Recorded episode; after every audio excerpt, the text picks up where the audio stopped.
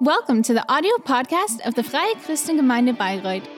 We're glad that you're connected to this podcast and hope you enjoy listening to this sermon.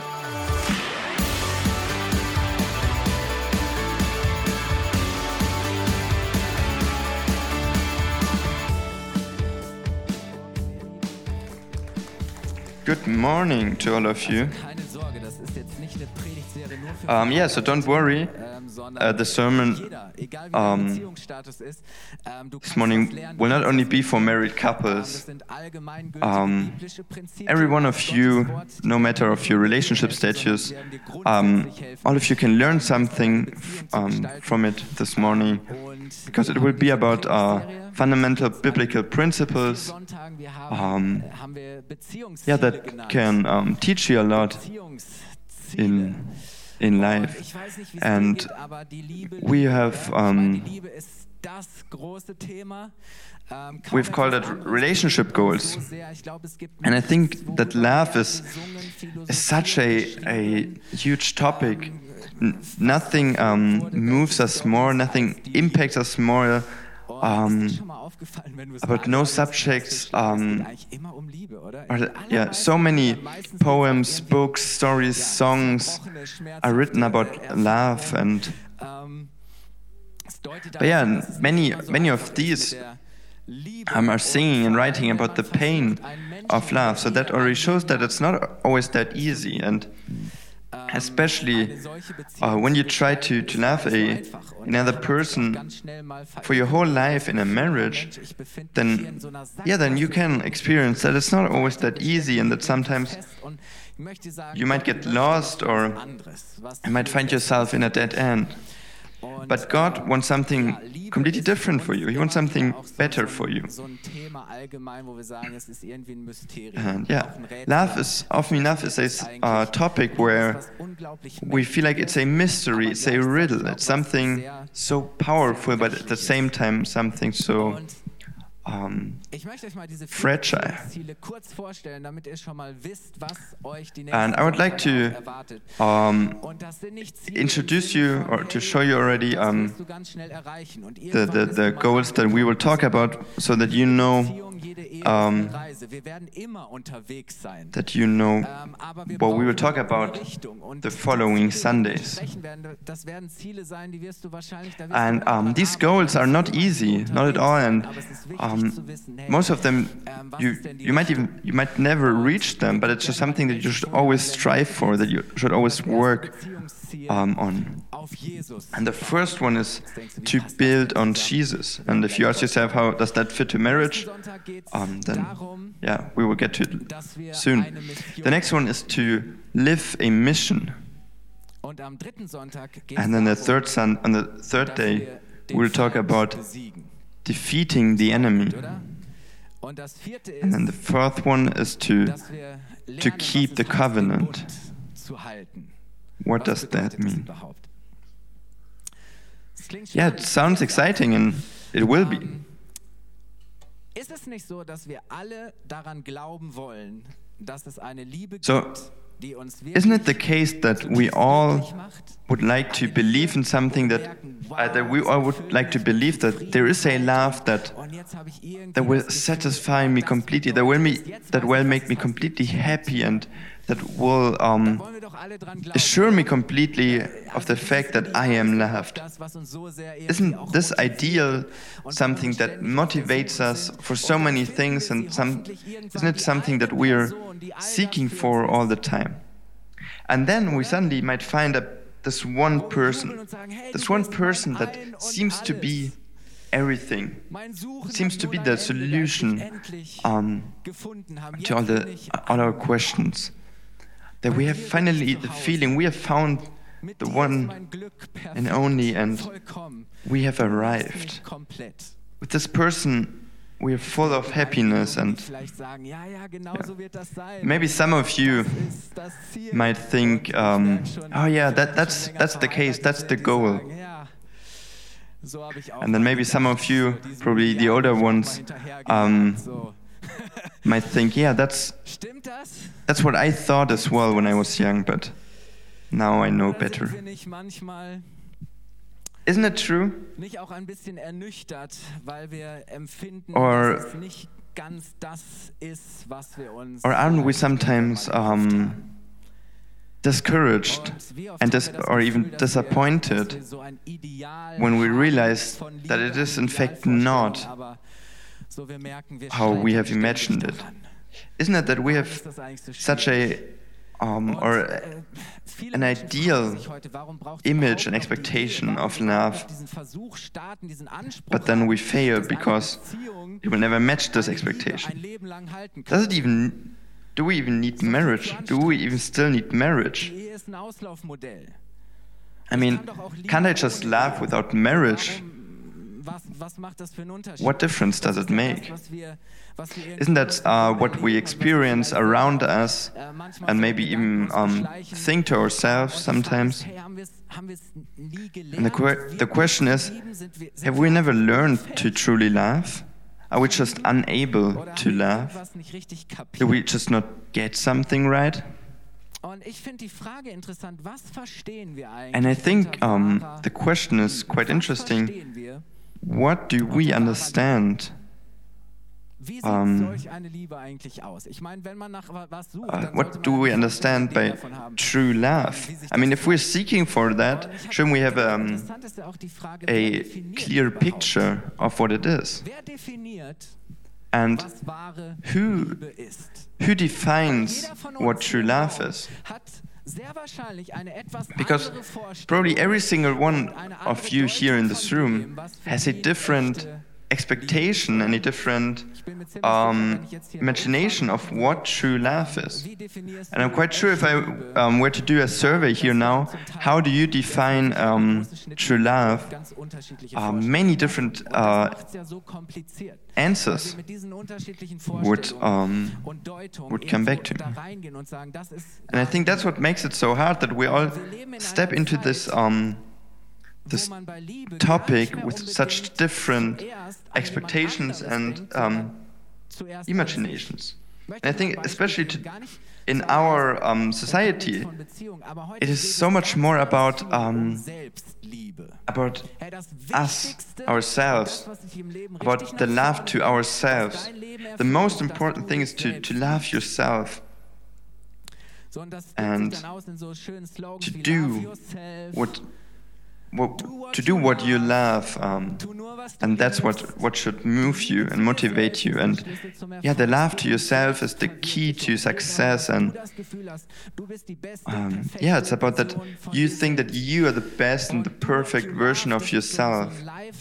And do what you love is it's a lifestyle and a work culture, especially in the younger generation. Was du- was du Just do what, Do what o- you only do what you Weil wenn du love, das tust, was du because liebst, dann musst uh, du nie wieder if you do what you love, then then you never have to work again es einfach zu because you just love tust. Das hat uh, what you're doing, and it's nichts mit Herausforderung. it's not about stress. It's not about immer gut an. a challenge. No, it should always feel good. So just follow your passion. Liebe, Liebe ist alles, was Love is everything that Liebe ist alles, was um, that feels good to you, and that's why love um, is not allowed to be um, sein. Liebe hat auch nichts mit challenging and Eifersucht zu tun. exhausting. It's also not about sacrifice. Problem ist, dass das eine sehr The problem with that is that that's a very selfish love. Problem ist, dass wenn wir das auf unsere Beziehungen problem is that if we- das nicht unbedingt förderlich, sondern in den meisten Fällen If we transfer that um, to our relationship, anderen vor allem brauche, um then it is very glücklich zu machen. Weil ich den distracting anderen vor allem to our relationship and to the other person because if we always need the other person so that my needs ähm, will be nennt man das satisfied and that I will feel good, So, ich brauche, then we, we use and Begriff hier ganz might even abuse the, the other person ist es zu sagen, to our own good, for our own good. Yeah, because it means um I need you so that I can be happy. geht darum, dass And it's about what feels good for me and what makes me happy. Das Verständnis, dass die meisten Menschen That's um, a common understanding of, of love in today's unsere Art zu society. Auch wenn es oft unbewusst und ohne schlechte Absicht geschieht, sehr berechnend sein. And that's why, why love, even though it might happen very unconsciously can be very um, ich weiß nicht, wer von den calculable. Scholz gelesen hat, hat gesagt, Do you know that? ich liebe dich, And um, the philosopher Richard David uh, Precht has once said, I love you Wir wollen hören, is no statement of feeling, but it's Wiederhol das nochmal. a state of expectation. Because we want to hear, I love you too. Let me repeat I love you is not a statement of your feelings, it is a um, state of expectation because we want to hear, I love you too. So whenever we, we do something out of love, whenever, whenever we love someone, then we want to have something back. We want to have this confirmation. We want to receive this confirmation. And of course, a relationship is about giving and receiving. And it shouldn't be a one sided relationship where only one part is investing and giving and making an effort. That is very frustrating. Liebe ist eben nicht berechnend, sondern, sondern selbstlos, frei. Love is not calculable, but it's it's free, Aber weil wir selfless, and unforced. Beziehung Bewusst, unbewusst so eine But Vorstellung, eine Erwartung. Because in a relationship, haben, wie es hieß, ich liebe we, es, eine mo- Erwartungshaltung. most, yeah, whether it's consciously or die Person uns unconsciously, we so often have this clear die andere Person genauso. and specific oft dann das Problem. imagination Ähm, and uh, ganz schnell expectation anzurechnen. Ich bin ehrlich, ich rechne manchmal um, of what to do and not to do. Diese Woche habe ich das Gefühl gehabt, ich habe And then we start, uh, and then um, we start calculating. And you know, I do that too sometimes.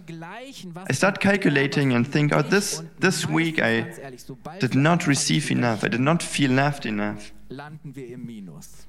And so often, when we do that, Die Rechnung meistens, wenn du We- durchmachst, wirst du immer das Gefühl haben, dass es zu wenig so often um, when we do this um, calculation, Das ist, was du brauchst. our answer will be Die Rechnung ist negative. meistens immer so, dass das Minus da steht. It will be a deficit. We will Und das Problem um, realize that um, that we got less than what we expected.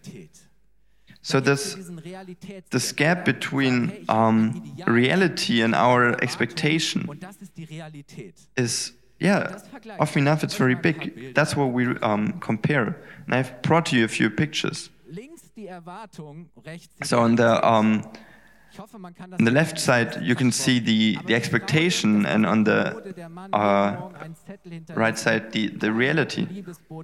So, Aber stattdessen ist the- the wife Realität, dass die stinkigen Socken is expecting uh, for her husband to to leave um, yeah a small Das ist völlig laugh note every morning. Uh, on the cupboard but instead they're just as uh, dirty socks Die Erwartung ist vielleicht Or maybe uh, the expectation might be that uh, we would um, always do romantic um, walks Spaziergang, den wir unter der Woche through the forest. vielleicht der, dass wir zusammen but in reality, the only uh, Wochen einkaufen erleben. walk that um, kennt auch keiner von euch. that we would manage to do is uh, to to go to the supermarket together.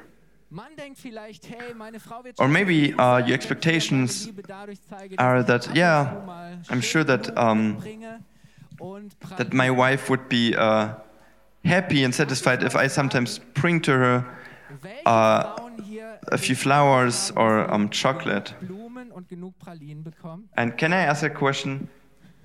Who of, Hinten ist eine. of uh, the women he- Wissen wollen, wie here uh, feels like that she um, gets enough flowers and enough chocolate? Realität ist, dass du dich als Mann auf einmal vor der Spüle findest und das dreckige Geschirr But the, the reality of enough is that, Ohren voll heult. uh, that you as a man find yourself um, doing the dishes, Wer macht eigentlich den Abwasch? standing at the sink, and um, your wife might cry her heart out to you.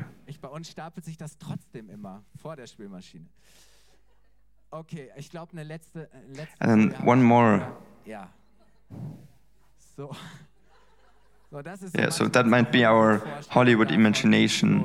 Der, der The never-ending honeymoon, um, always romantic, sunset, and we're standing Wir sind auf at, um, at the front of the ship together. Realität fühlt sich halt manchmal anders an. Wir stehen vielleicht auch zusammen und k- sind an der But yeah, the, the reality of was is um, different. Kann manchmal ganz schön And yeah, what we might face uh, in reality can be very challenging sometimes. And I think you got the, the gist that yeah, this difference between expectation and reality is um, quite big sometimes, and that really leads to frustration.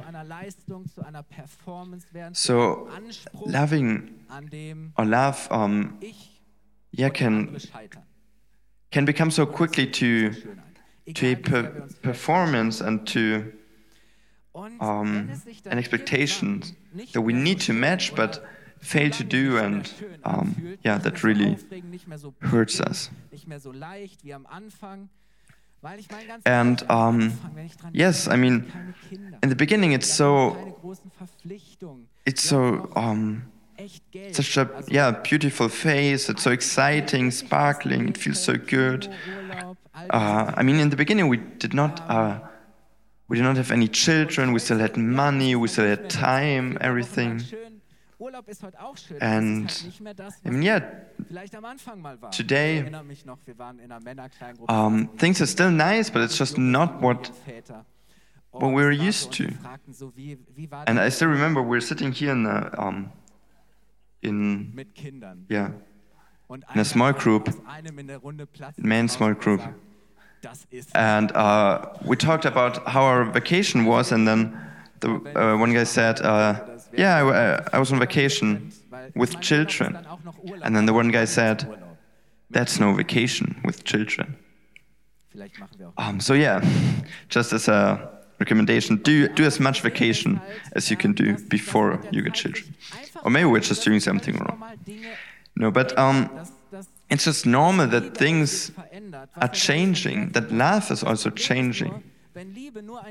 But the problem is that if love is only a feeling, then uh, we will come to an end very quickly because we do not feel it every day. If we do, if we expect love to always feel so, um, so exciting and so uh, sparkly, sparkling, yeah, then um, we might wake up one day and think, oh, what did I do wrong now? Because, but no, love is not just a feeling, it's a decision. No matter how we might feel like, no matter what we have to go through, we have decided to stay together. And we will celebrate together our um, success, but also our failures. And yeah, we, we might have to comfort ourselves, uh, comfort each other, and go through hard times together. But that's what we have signed up for.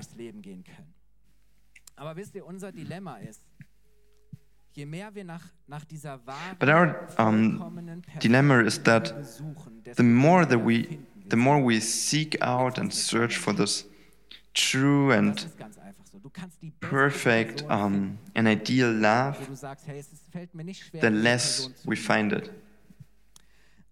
At least not um, amongst uh, humans. Because true and um, perfect and ideal love cannot be found by humans or amongst humans, only in God. So true love that is not calculable, that does not um, have any expectations. True, pure, and perfect love with no um, selfish motives. Eternal love, a love where yet that will last forever. This um, this, the need in us for that kind of love can only be satisfied by God. There are questions about our identity that can only be answered by our Heavenly Father, by God. Only God can, can save you, can rescue you. Only God can give you a satisfied life. And whenever we think that a person, a human, can do so, then we will get disappointed. In every one of us, there's a hole that only God can fill. Because God is so different. He loves so differently. He loves perfectly. And the Bible describes this kind of love with the word agape. You might have, um, have already heard that. And that word stands for a complete selfless, self sacrificing um, love that does not expect anything. Just a love that is ready to give itself completely up. That's how God loves us. Agape ist der Inbegriff göttlicher And agape is the definition of er God's love. schenkt. Das ist die Liebe, die And er that's the love that God gives us, that He inspires us to, to have. bei ihm an. Ich, and that He motivates us with. Gott hat nicht nur Liebe, sondern Gott ist Liebe. But you know, God Wesen ist Liebe. Does not only kann Gott nicht have this love, no, He is that love. sich zu verschenken, He Himself is that love, so He cannot do unabhängig geben, uns zu segnen. Er He- yeah, anders he- als zu geben. cannot do anything but to, to give us this love because He is it Himself. Für uns ist das nicht, nicht natürlich.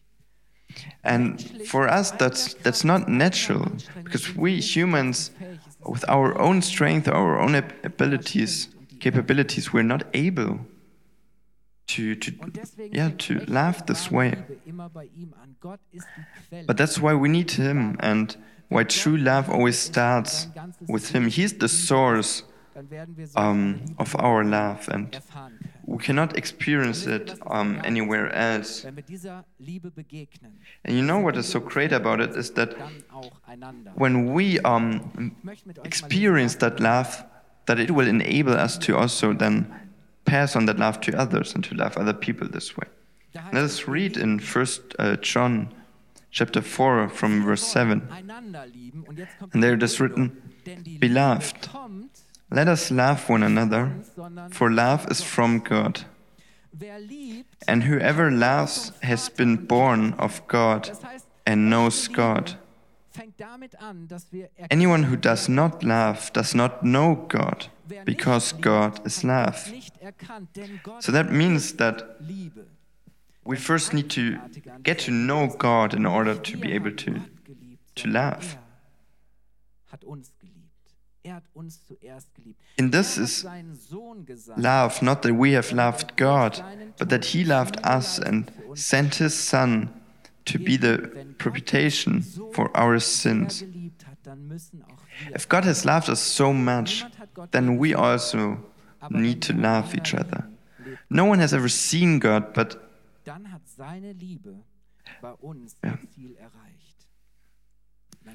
beloved, if God so loved us, we also ought to love one another. So we have come to know and to believe the love that God has for us. God is love, and whoever abides in love abides in God, and God abides in him. We love, why? Because he first loved us. Gott hat uns seine Liebe gezeigt. God has showed- He has showed us his love, his true love, and he has proved us his love through Jesus Christ. And he has said that no one can experience true love who is not ready to give up yourself and to, to love every, um, every person around you. And the people who are not um, accepting that Jesus did that cannot experience true love. seine Kirche, die, die zu ihm gehören. Er, er, er And gebraucht es als ein Bild für die Paul uses um, the, the image of, Das ist das Vorbild, wie um, of die Gemeinde liebt. Christ's love for, for the church. He uses that to compare it to the love between um, how it should be between a husband and his wife.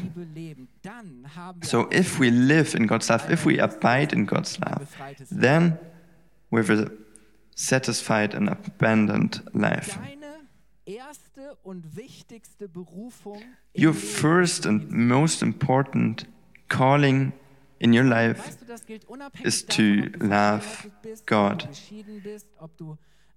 And that's um, the truth, no matter of, of whether you're um, married, divorced, single, yeah, no matter. And uh, I have one statement, yeah, which uh, the most important thing this morning to remember, and that is the most important relationship in your life is, egal is wie the relationship to God. No matter what your relationship status is, the most important relationship in your life das ist die erste, die is your relationship to God. zu der du berufen That's the most important relationship that you are called for. verleiten, jemand anderes an Gottes So- Stelle zu setzen. Never um, Die Beziehung zu jemand get tempted to put someone else or a relationship to someone else above your relationship to God. To make anything else more important than your relationship to God. andere Dinge, wenn wir andere Menschen an den Platz setzen, If we put- in den Platz zugestehen, If we put um, allein Gott gehört. yeah, other people and other relationships above our relationship to God, Matthäus 22 ab Vers um, then that's um, yeah, like praying to, to idols. And let us read in Matthew 22. Was ist eigentlich das Allerwichtigste? Um, yeah, there a man comes to, to Jesus and asks him, Jesus, what is the most important? What is the most important of, of all the laws? And Jesus replies, You shall love the Lord your God with all your heart and with all your soul and with all your mind. Another uh, translations, tran- translation, it says um, also with all your strength. This is the great and first commandment. And a second is like it. You shall love your neighbor as yourself. Aber wisst ihr, das ist in dieser, zuerst diese Beziehung, zuerst Gott lieben und So you know, Gott erkennen. First Und das it is about loving God dass ich mich selber erkenne, wer ich bin, and about wozu ich berufen um, bin, dass ich, realizing, getting to know His love for us. dass ich nichts And that then enables us, weil ich von Gott vollkommen geliebt und bestätigt um, gives us the confirmation and of our true identity and of being, yeah. Fulfilled. And that then enables us to, to love the people around us. Because this way we do not give and love out of a deficit. We do not love so that we would get something back because we know that we already have everything. We already have this confirmation. And that's why we then can love. But how, how often does God get um, passed to, to the side and it's more about about ourselves and about our own happiness, about our own um, expectations. How often is our life circling around us, and how often are we building our life on on yeah on us? And how often is it about living a certain lifestyle and having a certain um, life a standard of life and the, the core of our relationship is to live out this certain lifestyle. And how often is it that when we have a family, when we have children, that how we build our whole relationship um, around our kids, that we make them as the core and as the most important thing in our relationship. And yes, I say amen because that is very important, but still it should not be what we are building our relationship on. Because what is, for example, if one day the children won't be there anymore, if they move out, then what are we doing uh, with the relationship? If we have always focused so much on the children, then and, and not uh, focus on each other, then uh, yeah, we've lost the core of our relationship. And that's why I want to encourage you to build your life on Jesus, no matter of your relationship status. Make him the center of your life. That's the best preparation for marriage. To make Jesus the center of your life and to make him the foundation of your life. Because then you and you as a couple dass je näher wir will have a strong fundament, a strong base. je mehr Jesus uns prägt, And I think the, the closer we are to God and the more that He impacts us and the more that He leads our life, Ist es nicht manchmal so, dass unsere better we are in relationships. Und, und wir schauen mal warum. Und, und ganz oft ist es doch so, wenn ich mich frage, Isn't wie ist es that mit meiner Beziehung? Often, if our relationships are not working well, eigentlich in der Beziehung zu Jesus Um, doch alles bekommen. I ask myself, yeah, but how does my relationship to God look like? Because we should get everything from God. We should receive anything from God so that then we can can be patient and can be forgiving and trust that God changes hearts, that He moves hearts, that He impacts other people. That's the hope that then w- that we can have, and even our failure and our um, breaking is not the end, but it uh, is the beginning of something new. And that's why I think that on this uh, fundament of Jesus, we can build a strong and working relationship, marriage, and life. Mitgebracht ein Dreieck, ganz was Simples. In einer Christus And yeah, I've brought to you a picture. And so in a in a Christ-centered um, marriage, Jesus is the number one, and your partner is the number two. in einer Christuszentrierten Ehe ist In a Christ-centered relationship, Jesus is the number one, and your partner the number two. And I know that doesn't sound sound very romantic. so. Bist verheiratet, sagst, ich muss dich enttäuschen, aber Um, if you know, I have to say to your partner, I'm sorry, I need to disappoint you, but you're not my number uh, das ist die one. The number one seat is already has already been taken. zweitwichtigste Beziehung. Aber weißt You're only the second Jesus die wichtigste most important relationship. Beziehung zu Nummer zwei. But you know, if. Jesus is the first, Glaub's echt so the, the most important relationship, then the second, Weißt du, wenn um, second most important relationship will be so much better. Dann bist du nicht allein. And if Jesus is your most important relationship, then no matter whether you're married or not, you are not alone. It does not mean that you cannot live a happy and um, satisfied and du, life because your happiness is not um, dependent of, of another person, but only of Jesus.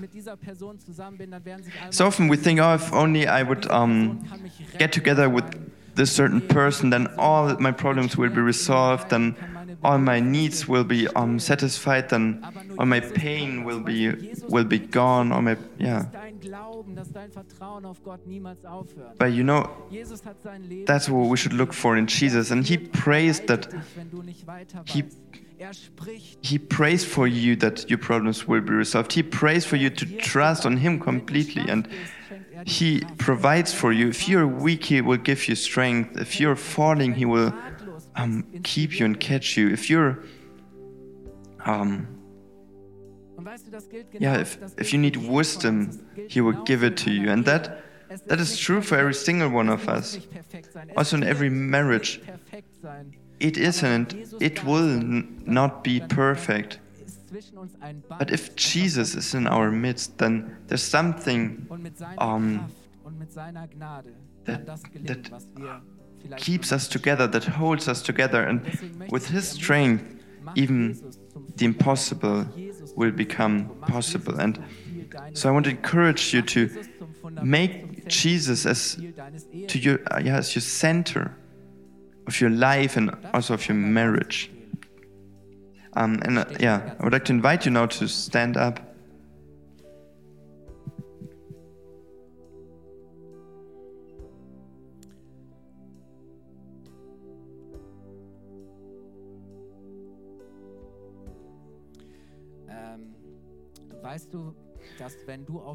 Do you know that wenn Jesus die If you're building your life on Jesus and that if your relationship to Him is your most important relationship in your life, raus aus diesem it will free you.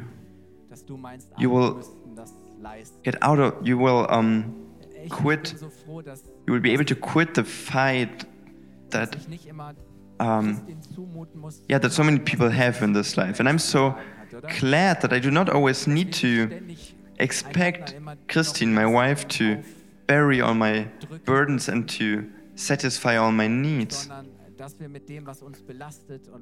I'm so glad that with all these things, all my burdens, all my troubles and sorrows, that I can come to God and give it to Him. "Dich so sehr, das ist, was That we both could stand with empty hands in front of God and say, God, we need you.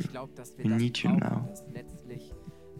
Vieles, was wir heute tun, ähm, And I think so many things that we are doing nur bei Jesus finden. today is, Und wenn wir sie gefunden haben, um, is out of this motivation andere zu lieben. to, to find this true love, but Wir wollen dir that, that we can only find by God. Und du merkst, hey, ich sehne mich I would like to pray now and um, let us um, close our eyes. And if you say this morning, und die für immer Bestand hat, die durch I will, uh, I, I want to have this love. I want to have this perfect and true and pure love. Du bist angenommen. And Du kannst nicht mehr und if you want to find that in Jesus, damit Gott dich liebt. um, and to accept that He Du sagst heute Morgen, um, has, that He will forgive you all your sins and will grant you eternal life. ich möchte mein Leben And if you want to say this morning that you want to make your relationship to God the most important relationship in your life and that you want to build your life zu Jesus haben on Him, möchte, eine Beziehung zu if you want to start this relationship this morning, if you want to start learning how to live with God, and if you want to invite Him das tun möchtest, um, ob hier vor to- Ort oder zu Hause, dann heb doch ganz to live hier deine Hand with you Gib Jesus ein Zeichen from this morning, and then just raise your hand and give uh, give a quick sign. Ich danke dir für jeden, der sich jetzt meldet. And ich danke dir, Herr. God, I thank you for every everyone who is uh, yeah raising their hands now, and I thank you that that nothing can separate us from your love. Thank you that you love every single one of us. Thank you that you love us the way that we are, and that your love frees us and enables us to love others. And I thank you, Jesus, that every single one who has now made, made this decision that you would um, equip them with your Holy Spirit and that you would fill their hearts with your love. Thank you that we are your children and that we can have you as the core that we build our lives on. Moment vor on. Gott still sein. Amen. Wir halten die Augen geschlossen, weil das vielleicht Um, and let us uh, keep our eyes closed because it might be a very personal moment. And ihr heute Morgen hier als Ehepaar seid oder du if you're here this morning um, as a married couple or und ihr merkt irgendwo, as a couple on the journey to marriage, and wir sind irgendwo am Punkt, you might think that um, was wir uns gewünscht you might think that das, was wir we have that you have reached a point where you think it's not what what you wanted it to be, it's not what you thought it would be. Um, take this morning as a as a new starting point and to build your marriage on completely on God and let Him to heal your relationship, let, let Him to bond um, you to um, each other. Um, yeah, once again in a new way to give your relationship new strength and new life. Um, yeah, then I would like to pray now for you. God, I thank you for everyone haben, lang zu dienen. who has had the courage Ihr Ja zu einem um, to sagen, Herr, in guten to promise to another person to love this person um, for the rest of their lives so sehr und ich weiß, in good and in bad times. And darüber und du feierst das, weil die and I know that that you're so happy about it because it was your idea, schwach und müde marriage was your idea. But you also see viele vielleicht nicht how many of them are discouraged and um, do not know how to continue. Who have um, yeah, sep- yeah, who have just um, gotten farther away from each other. Something has come into uh, in between of them. And I asked you that you would help them to grow back to um, each other again, that new hope, new perspective, new happiness, new peace, and new passion would come into this relationship, new true love for each other. Father, I thank you that you are doing that and that you that you can do so and that you will do so. And I bless every married couple this morning. You want to, yeah, and I thank you that you will give um, strong and happy um, relationships, but we cannot do so without you. You're the first and the most important relationship. And that's why I would like to invite you once again to come into our relationships. Amen.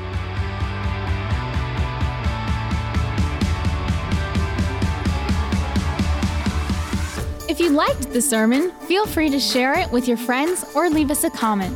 We would be glad to personally get to know you, and you're warmly invited to visit any of our Sunday services.